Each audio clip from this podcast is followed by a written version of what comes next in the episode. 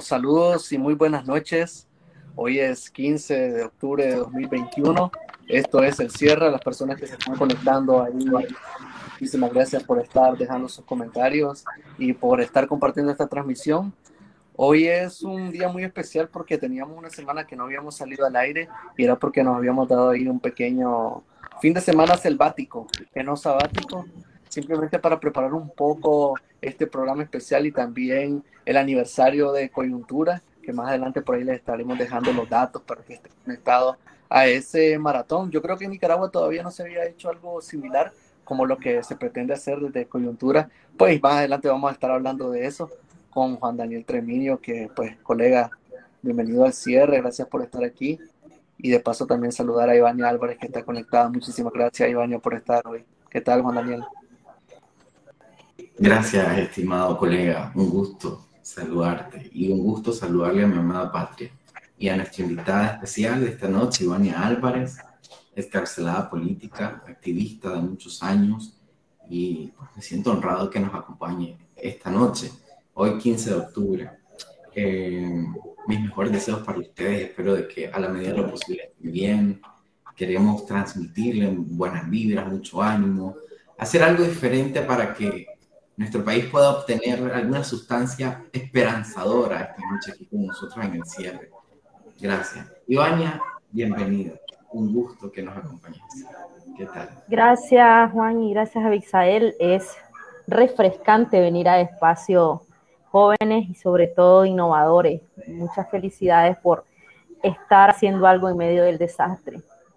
Gracias cuál, cuál desastre, digamos? ¿Cuál de todos? ¿Cuál desastre? ¿De qué desastre vamos a hablar? Bueno, lo primero, pues, este, y dado pues de que Ivania es una de las personas que ha estado trabajando más con el tema de los presos políticos, yo creo que es algo que, que deberíamos siempre tocar en, en, cada programa, en cada espacio que tengamos la oportunidad, porque eh, la, palabra presos políticos, todavía a mí me cuesta un poquito digerirla, todavía a mí me cuesta un poquito eh, asociarla con Nicaragua, porque al menos pues los que nacimos del 90 para acá, eh, no estamos tan acostumbrados y sin embargo pues Nicaragua tiene una historia sobre presos políticos bastante reciente. Y, y vemos de que en el mundo eh, esta palabra, al menos en el mundo civilizado, en la parte más occidental, no es tan común tener presos políticos y pues Nicaragua, Venezuela, Cuba, desgraciadamente son países que tienen presos políticos. Lo primero, Ivania, es preguntarte cómo están los presos políticos, más allá de, de que sabemos de que están sufriendo tortura de varios tipos. Eh, y no solamente, mi, mi, pregunta no solamente va a, dirigida a los últimos presos políticos de, los últimos cuatro meses, de los que están cumpliendo 100 días, sino también pensando, en, por ejemplo, la Loba Feroz y otros presos políticos que están desde ya por lo menos un par de años ahí. ¿Cómo se encuentran? ¿Cuál es la situación? ¿Cuál es la información nueva que vos tenés acerca de su situación? Eh, bueno, creo que es siempre difícil hablar del tema de presos en Nicaragua, uno de los países más pobres, cárceles más pobladas también. Eh, es, un, eh, es bien difícil para, para la familia, miles de familias que asisten a las cárceles más grandes en los departamentos y sobre todo en Tipitapa a poder suplir. Eh, en este caso, pues vamos a enfocarnos en el tema de los presos políticos en Nicaragua. Al cierre del 23 de diciembre, el monitoreo azul y blanco envió la lista de 145 presos y presas políticas estos 145 presos y presas son a partir de la insurrección de abril. Luego también tenemos que hablar de otros 10 presos, ¿verdad? Que son los conocidos como el 19 de julio y el cachorro, ¿verdad? Que es Marvin Vargas, que están presos antes de, la insurrección de abril. Entonces, estamos hablando de 155 presos políticos en Nicaragua. 31 de estos están en la Dirección de Auxilio Judicial, mejor conocida como el Chipote Nuevo. Aquí es importante Ups, y como siempre teniendo un poco de, de problemas. Se acaba de cortar la comunicación con Iván Álvarez. Diría, podemos retomarlo. Diría Café con Vos si el Internet nos lo permite.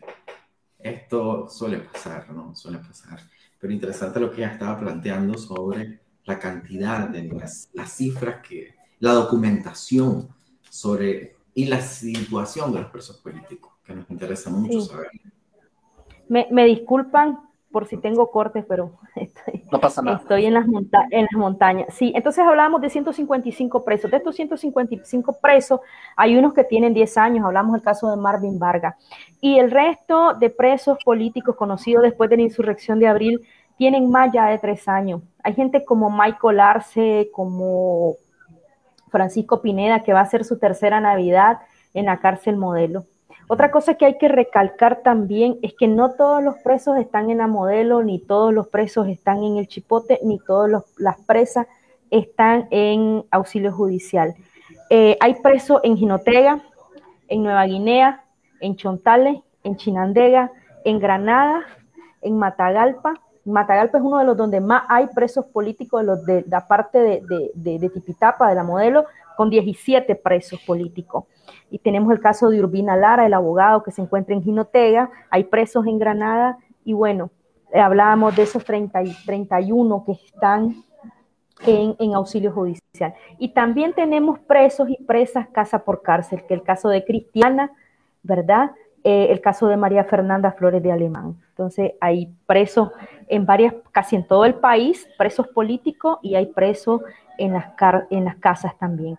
Eh, lógicamente hay una diferenciación en los presos, uno en el tiempo que tienen de estar, ¿verdad? Como ah, eh, lo había mencionado antes, hay gente que ya tiene más de tres años de estar ahí. Eh, y otro, otra cosa es también dónde están los presos en las cárceles, o sea, a dónde están. unos están con los reos comunes, compartiendo, digamos, espacios con, con, otros reos de, que han sido acusados o juzgados por cualquier otro crimen. Otros están en celdas de castigo, otros están en celdas de máxima seguridad y tenemos gente en aislamiento, que eso es una de las cosas más graves. En ese sentido, Ivania, ustedes este, eh, que han seguido de cerca pues, el tema de los presos políticos, que han estado hablando con familiares, que han llegado a visitarlo, que saben cada uno pues más o menos la historia de, detrás de cada una de estas personas. ¿Han logrado identificar algún tipo de patrón de por qué uno está en casa por cárcel, de por qué uno está en celdas de máxima seguridad, de por qué uno eh, ha señalado que reciben, que, que sé yo, un nivel de tortura más fuerte. A mí me llamó mucho la atención eso, porque, y me lo han planteado otros colegas, periodistas, activistas y ciudadanos comunes de, ¿Por qué? O sea, eh, tratar de entender un patrón, aunque pues tratar de entender a, una dictadura como esta eh, es bastante complejo, pero al menos pues quizás ahí sí, sí, Ivania pudo escuchar la, la, la, pregunta. Eh, no sé, Ivania, si se han logrado identificar este patrón de por qué unos están en casa por cárcel y por qué otros están en máxima seguridad. No tenemos no, no, tenemos una explicación para eso.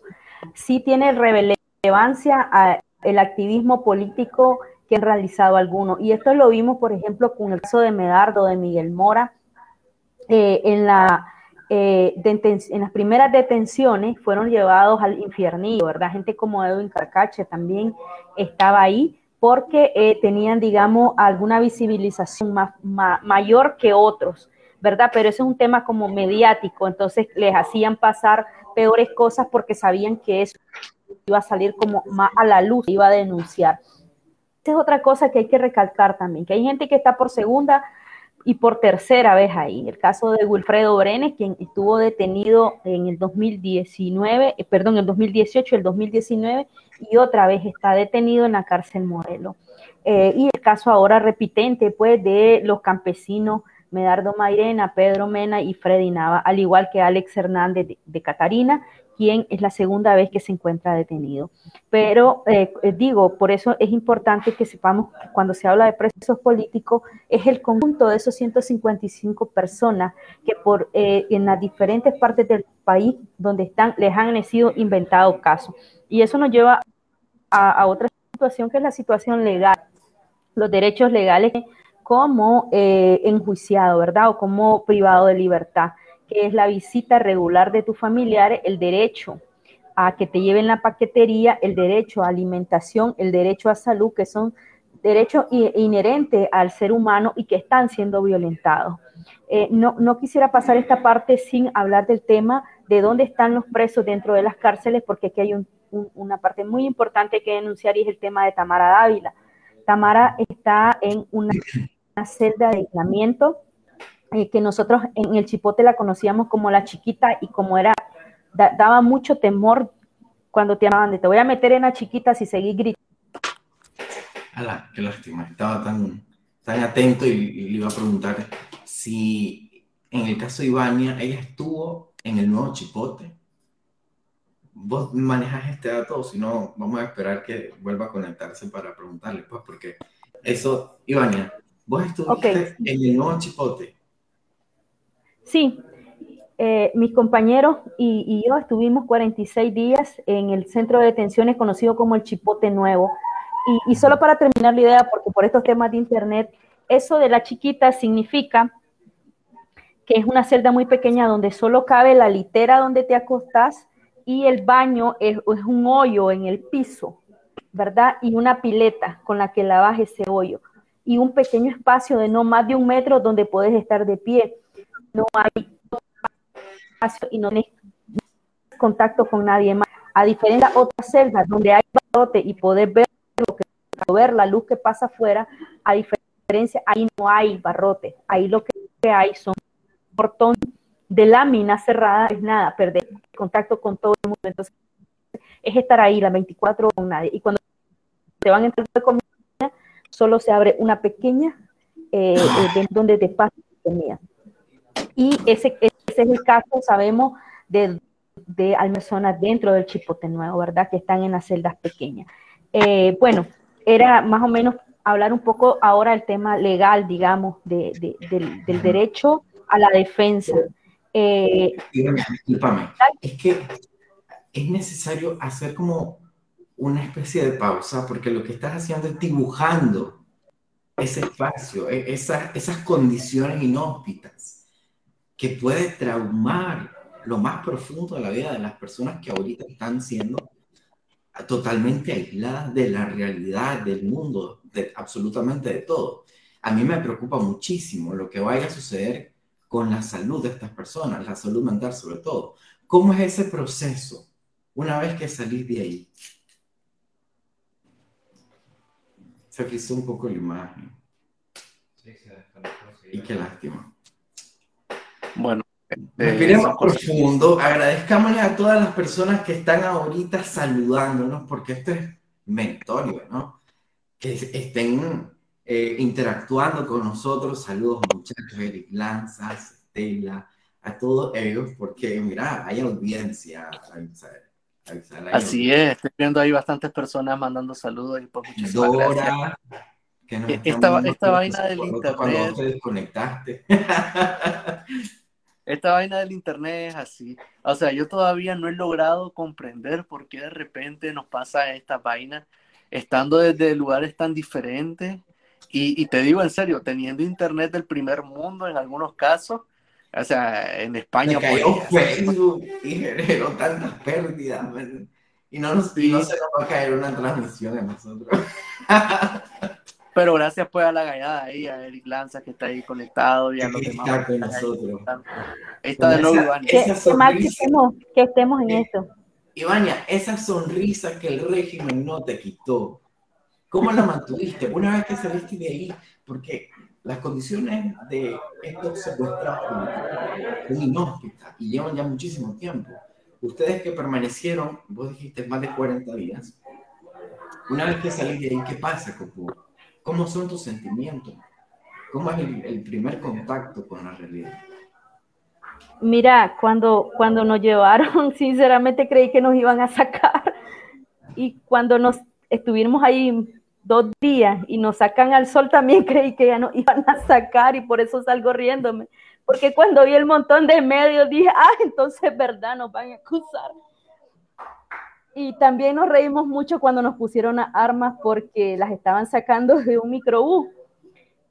Y nos empezamos a decir, esa no me gusta a mí, muy grande, muy chiquita, yo no podría cargar esa, etcétera. Yo jamás en mi vida he tenido un arma en la mano.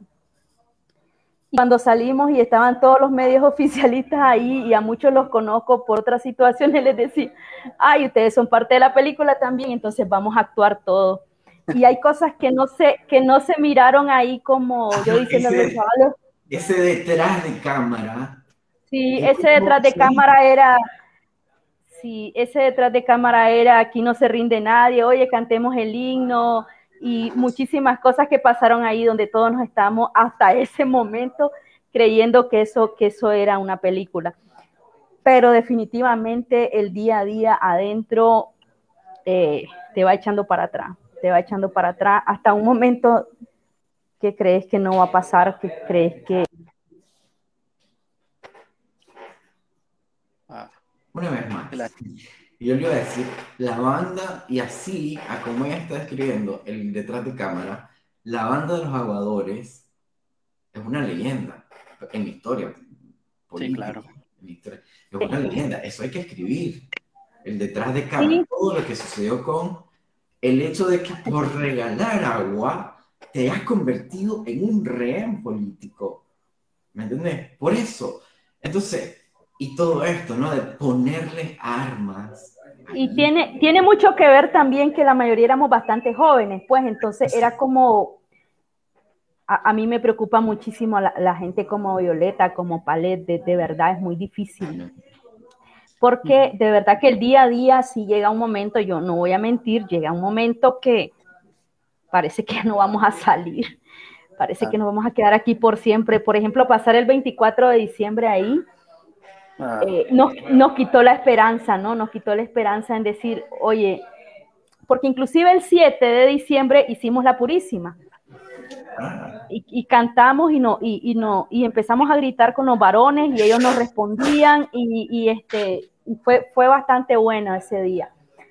Pero llegar el 24 fue bastante difícil porque es como definitivamente no vamos a salir.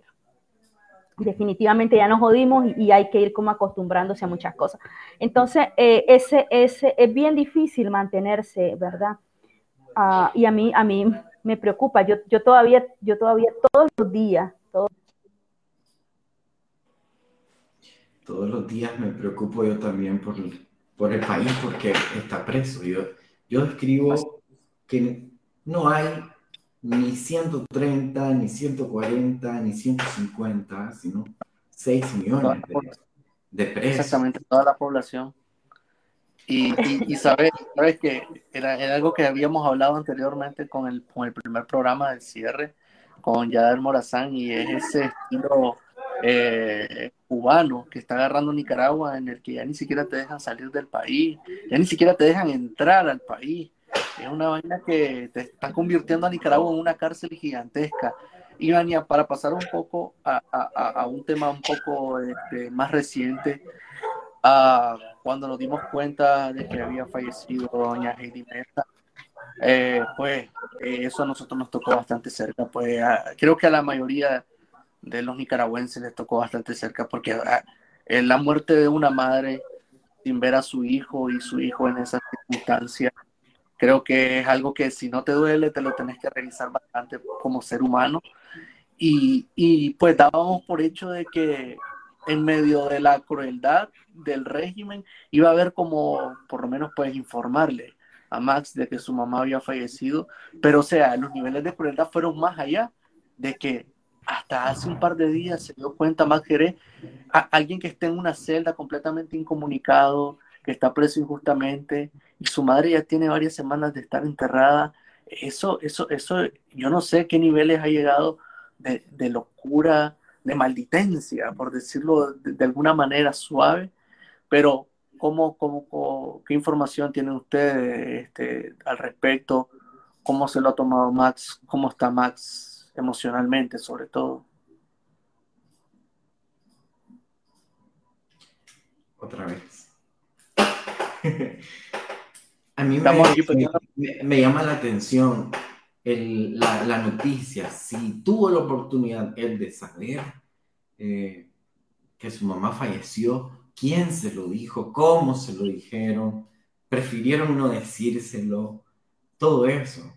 Me estaba, me estaba dando cuenta de un caso en particular de alguien que, de que hay cambio, hubo cambio luego de las denuncias pero con la última conferencia de prensa que brindaron los familiares de los presos políticos, porque tuvieron acceso a una visita, a la segunda visita.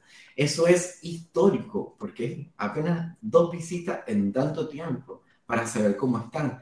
Pero las demandas, las denuncias siguen siendo las mismas y las condiciones de las personas de la tercera edad, como lo dijo Ivania, esto es cada vez un poco más crítico personas pueden morir en la cárcel, incluso. Cualquier cosa les puede pasar. Yo, yo estaba, solo para, para agregar un poco a lo de Max, el, día que escucho la noticia, yo casi no uso mis redes porque siento que hay mucho trabajo atrás que hacer y hay veces no me da tiempo y no soy tan buena ni tan tecnológica, pero sí me dio ganas de, de poner un tweet porque estaba muy, muy segura que no le iban a decir estaba segura. Yo, yo puse un tweet ahí que me, solidarizaba con él desde esa celda porque no sabía que había perdido a su madre, no, no lo iba a saber. Eh, nosotros tuvimos un ataque a mi casa de paramilitares, a Maya también, el 25 de noviembre mientras estaba en la cárcel y me di cuenta hasta como el 10 de diciembre que pudieron haber matado a mi madre, que pudieron haber matado a la hermana de Amaya porque hubo un ataque con armas eh, hubo una entrada violenta a la casa eh, y no nos dijeron nada. Inclusive eh, llegaron, tuvimos una, una audiencia y no, nuestros abogados no nos dijeron, y a veces por no hacerte daño, ¿no? Y, es ahí donde, ahí donde valorás también que desde mi punto de vista creo que es mejor que se lo haya dicho un familiar a que te lo haya dicho uno de esos guardias que te iba a decir, oye, ese tema punto a alguien que te lo podría, sí, a alguien que te lo podría decir con, muchísimo más cariño, ¿no? Que te podría decir que, estuvo ahí pensando en vos, que, se fue pensando en vos, que, que, que tenés que seguir porque, porque alguien te forzó por vos y tenés que hacer que valga la pena. Entonces, eh, nada de lo que pasa afuera uno lo sabe, nada, nada, nada, nada. No sabe nada. Y, además de Ah, ah, ah, Iván, discúlpame que te, interrumpa. Además de eso, de que los mismos presos políticos también están conscientes de eso un poco.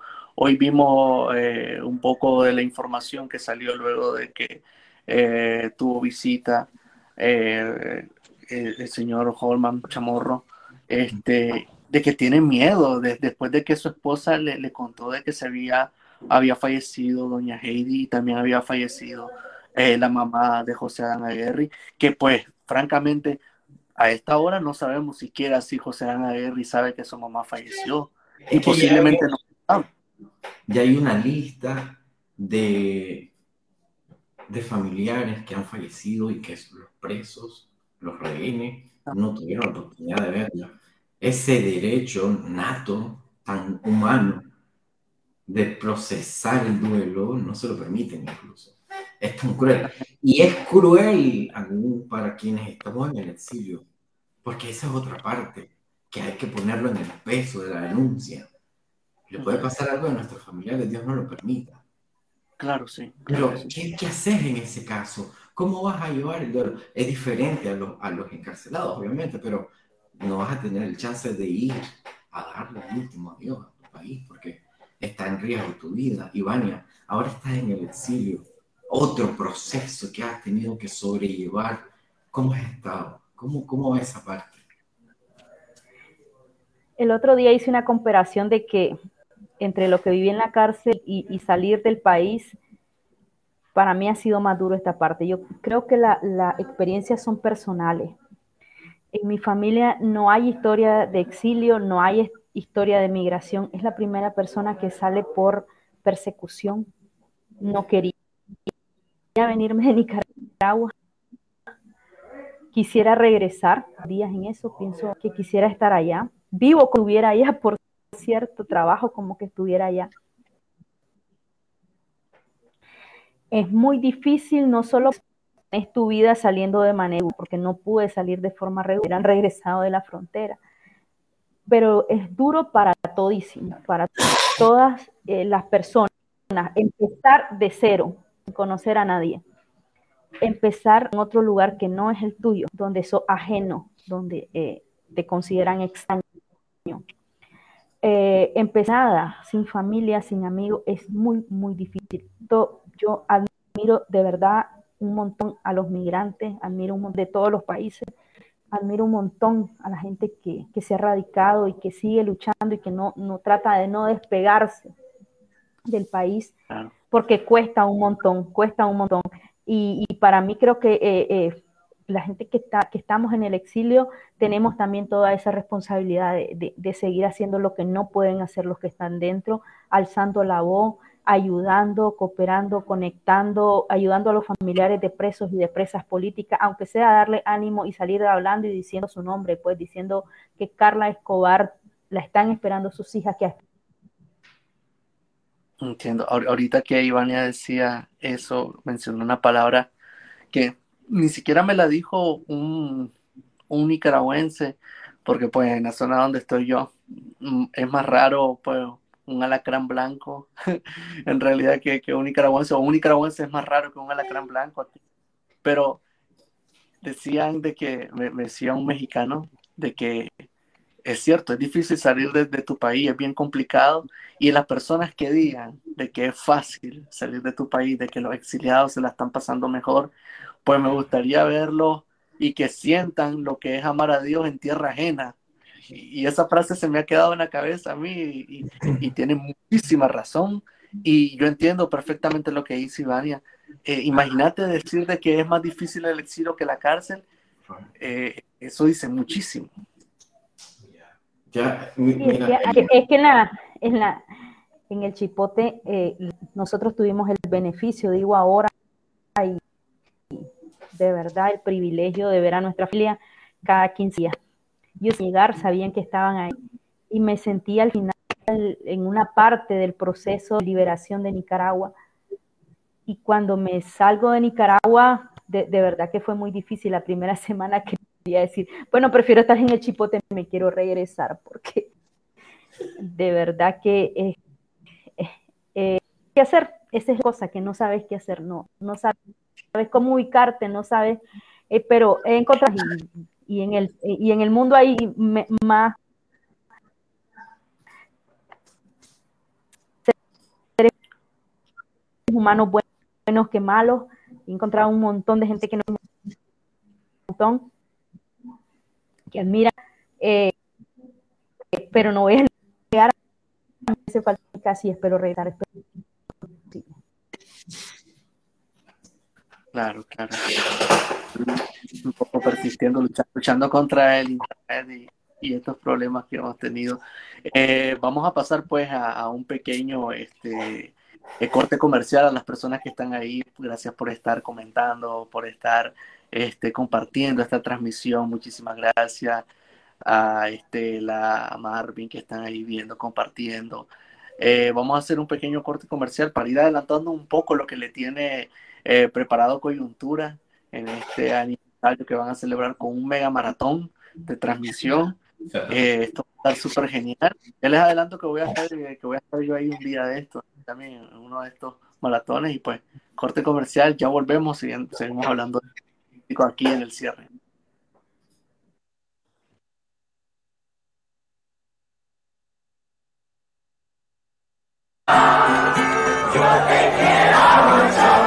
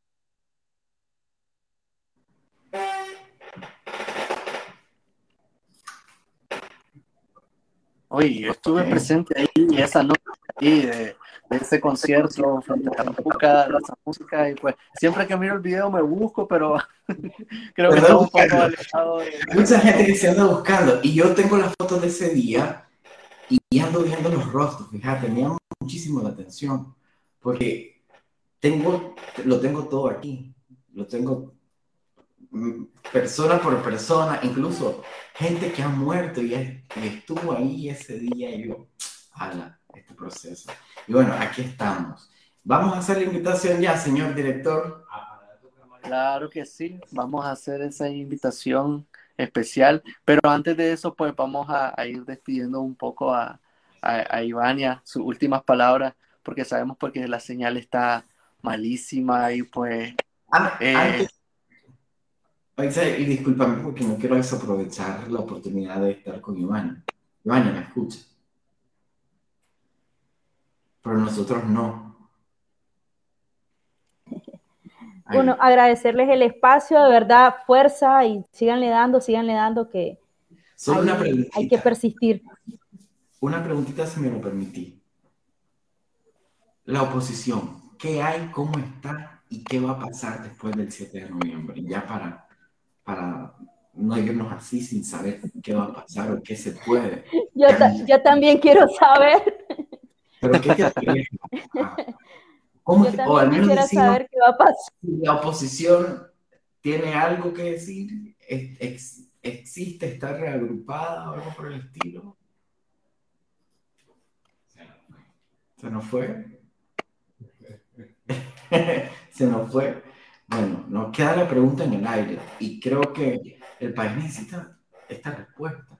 Mientras tanto, pues, ¿qué hacemos, Avisar? ¿Le esperamos o nos vamos ya directo a la invitación? Vos estás directamente a la invitación, que ahí la debe estar pendiente y quiere saber qué es lo que va a hacer coyuntura con este aniversario. Eh, ¿Cuántos son? ¿Siete años? Cuatro, ya decía, Oh, siete. No, joder, Cuatro adelanté. Pero aún así, aún así, cuatro años a mí me sigue pareciendo bastante. ¿En serio coyuntura tiene cuatro años? Exacto. Cuatro exactitos, le dimos Wow. el clic allá en el 2017. Y bueno, aquí está. En exclusiva para nuestra audiencia del cierre que nos está viendo en las diferentes plataformas, queremos comentarle de que estos cuatro años los queremos celebrar informando.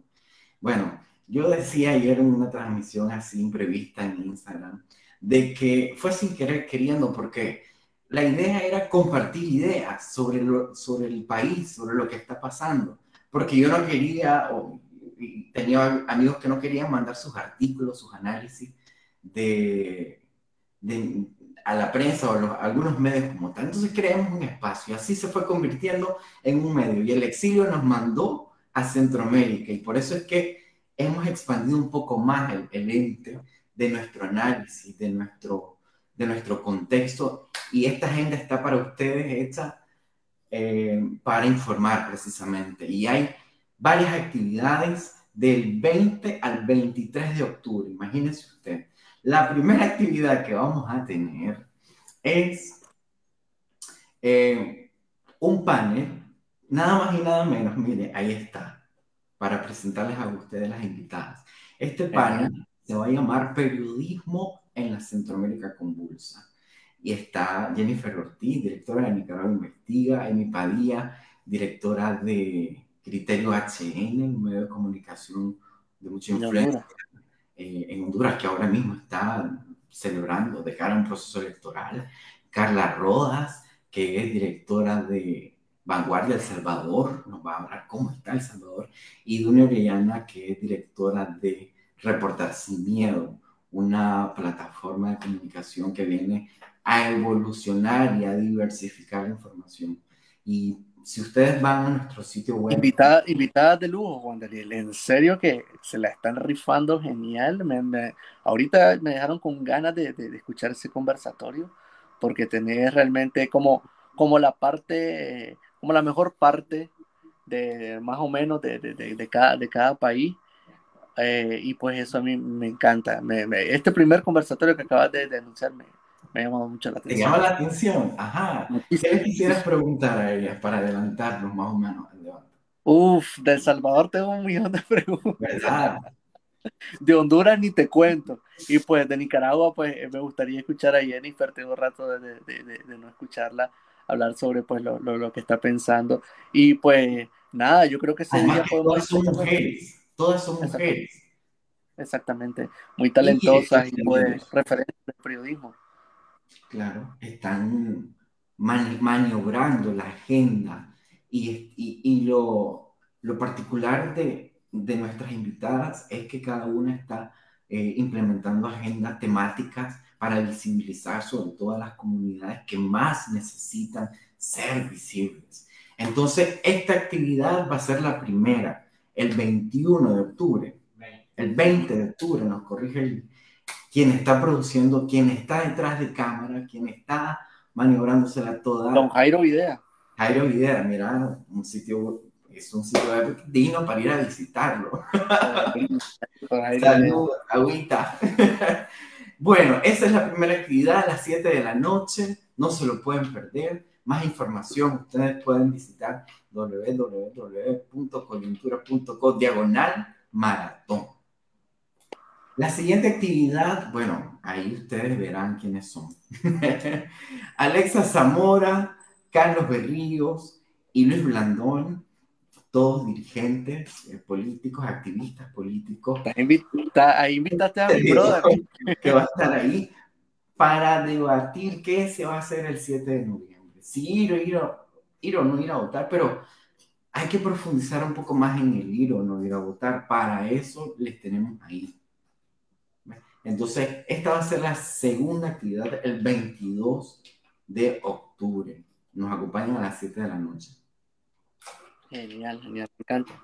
Y la tercera actividad, también tenemos gente conocida, que busca la generación de Centroamérica. Que busca para eso otro equipazo de periodistas jóvenes de peso. Van a ir a buscar sus perfiles y van a documentarse un poco sobre lo que están haciendo y por qué le hemos invitado eh, a participar en este espacio y que nos digan qué busca esta generación. Vamos a ver muchísimas temáticas. Ahí está nada más y nada menos que el director de la República, del Bastimento eh, y de, de, la revista Domingo de la prensa. Una experiencia que yo te admiro muchísimo, entre todas. bueno, y va a estar nuestra colega Mónica Rodríguez Eduardo. Mónica Rodríguez, que ha colaborado con nosotros en en investigaciones de coyuntura para pensar y profundizar el tema de Salvador, periodista salvadoreña. Ella también va a estar moderando algunos de los, de los paneles y Edgardo Mancía eh, también ha colaborado con nosotros y ha, eh, ha sido periodista eh, de el medio de comunicación, ¿cómo se llama? Expediente, expediente que él maneja incluso la agenda nicaragüense, muy bien, lo domina. ¿Qué busca? La. Bueno, ahí está. ¿Qué expectativas tienes, ¿Cómo va a estar? Pues mira, se la están rifando en coyuntura. Felicidades a vos y a Jairo que están metidos de lleno en este proyecto. Me encanta este, este ciclo de conversatorios que están haciendo. No hay mejor manera de celebrar eh, el aniversario de un medio de comunicación que debatiendo, que creando ideas, que contrastando. O sea, me parece genial eh, esta propuesta. Yo creo que ya está servido eh, eh la bandera. Oh, ok, falta el IPEWE. Decime cuál es el IPEWE. Ay, si ustedes van dándole, no hay que, no hay que ser tan, tan aburrido, hombre. Hay que chequear, hay que ir allá, hay que agendarlo. porque hay más actividades. La última actividad que va a ser el maratón, el último día, va a ser una transmisión continua de muchas eh, producciones audiovisuales centroamericanas. Hemos reunido a muchos, muchas producciones, muchos medios, muchos colaboradores para poder llevarles a ustedes 24 horas continuas de contenido centroamericano. Y ahí va a estar eh, contenido nicaragüense, por supuesto, va a estar, van a estar las producciones del cierre, por una, las mejores producciones las vamos a retransmitir. Eh, va a estar también los mejores memes producidos por Mapacha Jambado, una recopilación de memes. Va a estar también una... Grandes éxitos. Imagínate cómo va a estar. Una recopilación de las mejores parodias de lo Queen las producciones de La Lupa y Nicaragua actual, las vamos a transmitir. O sea, para no andarlas buscando, todo va a estar en un solo, en una sola transmisión. De 24 horas. por supuesto. Eh, producción de, del contexto electoral hondureño, eh, de la situación de la comunidad LGBTIQ de Nicaragua, de Honduras, de El Salvador. vamos a compartir también podcast, va a ser algo bestial. Y la última actividad va a ser varios días después, está en la agenda. ¿La quieres descubrir o se las comento? Eh, adelante, adelante. No nos dejes picado porque, y además de que seguramente en estos momentos la gente, pues, eh, del Parlamento Centroamericano debería tomar, de estar tomando nota. Así se hace la integración, cabrones, ¿ya vieron? Va a haber producciones de los diferentes países centroamericanos durante 24 horas para que vayan tomando un poquito de, nota y dejen pues de tocarse pues eh, sus sagrados aposentos y empiecen a trabajar.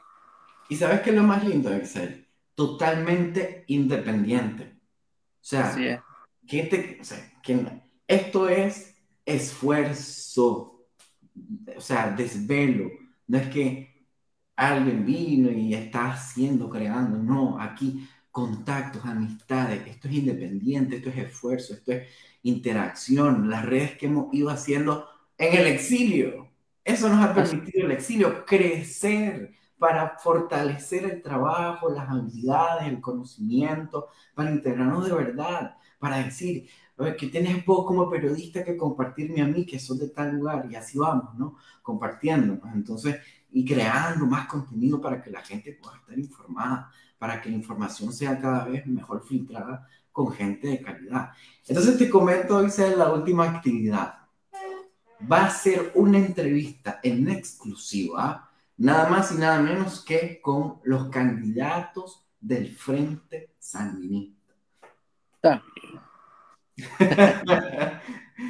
Vamos a estar en vivo. Ya más o menos ya sé por dónde va el asunto. Vamos a estar en... Esto usted no se lo puede perder. Porque va a ser una entrevista profunda, una entrevista que busca respuestas que quemen el alma. Entonces, pero hay mucho, mucho que cuestionar a la pareja presidencial que va a estar en vivo aquí, aquí, en coyuntura. Si ustedes quieren participar, pues bienvenido. Como dijo ahorita, no, no, no, fea comparación con el diputado este, Walmart, hombre. Si ustedes ah, quieren, vénganse. No, les invitamos a consumir algo nuevo, o sea, algo que se ha hecho con mucho esfuerzo, que busquen ustedes ahí más información y todos quienes nos van a colaborar, te agradezco a vos por, por haber eh, optado a participar en uno de los paneles, y bueno, crear expectativas, pues desde ya invitados y bienvenidos. Bueno, ahí está la cartelera, pues, a toda la gallada, pues, de, eh, démosle eh, stock un ratito a la casa de papel, al juego del calamar y tirémonos este maratón que, que nos está armando aquí la gente de, coyuntura. A mí me parece súper genial, me parece súper innovador, una propuesta diferente que llama la atención, no solamente por lo, y, te felicito, pues, a, a Boy, a Jairo, eh, en lo particular, porque no solamente no, se pusieron a, verse el ombligo, sino que fueron a El Salvador, fueron a Honduras, o sea, empezaron a traer gente de la región y eso a mí me encanta, porque una frase que dijiste vos, Juan Daniel, en el programa que hicimos de, del Bicentenario, era eso que te gustaba moverte en la región centroamericana como que fuera tu casa y yo también comparto ese sentimiento de, de porque tengo amigos, familiares, e incluso pues este, eh, familiares muy cercanos, como mi abuela, por ejemplo, no es nicaragüense, es hondureña, y, y, cosas así, ¿no? Estamos ahí eh, una sola región, somos un, solo grupo de personas que pese a las diferencias hemos logrado encontrar algo que nos une.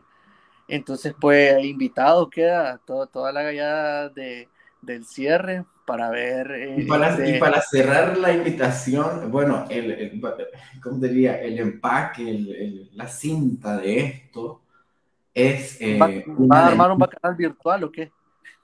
¿Ah? ¿Va a armar un bacanal virtual o qué? ¿Qué es lo que, qué es lo que más pueden hacer ustedes? Ya, quisiéramos.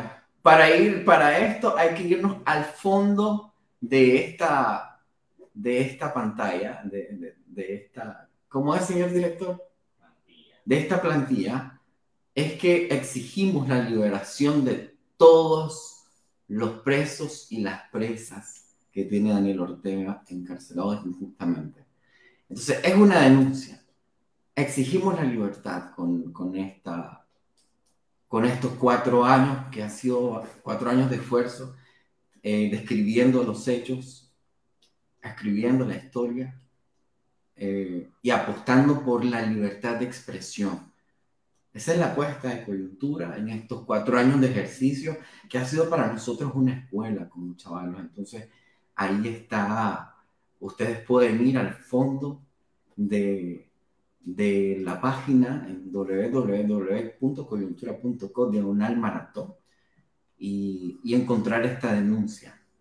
Entonces, ese es el cierre de, de este. Eh, ¿Por qué estamos haciendo este? ¿O por quiénes estamos haciendo esto? Perfecto. A mí me parece genial. Quedan invitados, pues ya saben, eh, en la página de coyuntura están todas las fechas, están los invitados para que ya se vayan apuntando, haciendo un poquito de espacio en su agenda para que vean este maratón de coyuntura. Y pues como dice la frase que ya la he hecho tradicional, yo creo que ya es momento de cerrar el cierre. Espérate, espérate, oíme a Isael. Antes de que nos veamos que hay una pregunta que me llama la atención que la tajona, dice que hace falta la tajona o cuánto hace falta la tajona. Te están, te están ahí recordando por eso. Grandes momentos los de, los de la tajona. La verdad, fíjate que algo, algo ahí se tiene que hacer porque ya es la segunda vez en menos de dos semanas que me mencionan a tajona e incluso me han dicho que por qué no buscas, buscamos cómo revivirla, cómo reeditarla y actualizarla. Y pues, no sé, vamos a ver, vamos a hablar con las personas que, que han estado involucradas de cerca con la creación de, de ese segmento que pues tuvo una, una vida bastante breve, eh, pero sin embargo pues dejó bastantes vistas y la verdad es que yo creo que sin temor a equivocarme ha sido como la producción más exitosa en la que he participado. Era un referente. Sí, Por supuesto, era como, hey, todo el mundo estaba en expectativa. ¿Te imaginas para TikTok eso ahorita? Ese tipo de producción. Uh, de, de, hecho que recuerdo, recuerdo algo así bien personal. Eh, la única vez que, que, he ido al Festival Gabriel García Márquez fue gracias a la Tajona, porque gracias a la producción de, de esto pude aplicar a, a, un taller sobre sátira y pues eh, afortunadamente pues logré quedar entre los seleccionados y viajé a Colombia y recibí pues este, este tallercito y pues ya después lo, lo apliqué en cosas como el bastimento y mis redes sociales. Le hace huevo, sí, le hace huevo. y nada, pues la gente, pues si quieren atajona, pues ahí comenten, díganos qué es lo que quieren que, que, que la revivamos, que la reeditemos, ¿ok? Y nada, pues entonces, ahora sí ya, Juan Daniel, podemos cerrar. Gracias, Alexael. Nos vemos la próxima semana a las 7 de la noche aquí en el cierre. Que estén bien, un abrazo, feliz fin de semana. Saludos, buenas noches.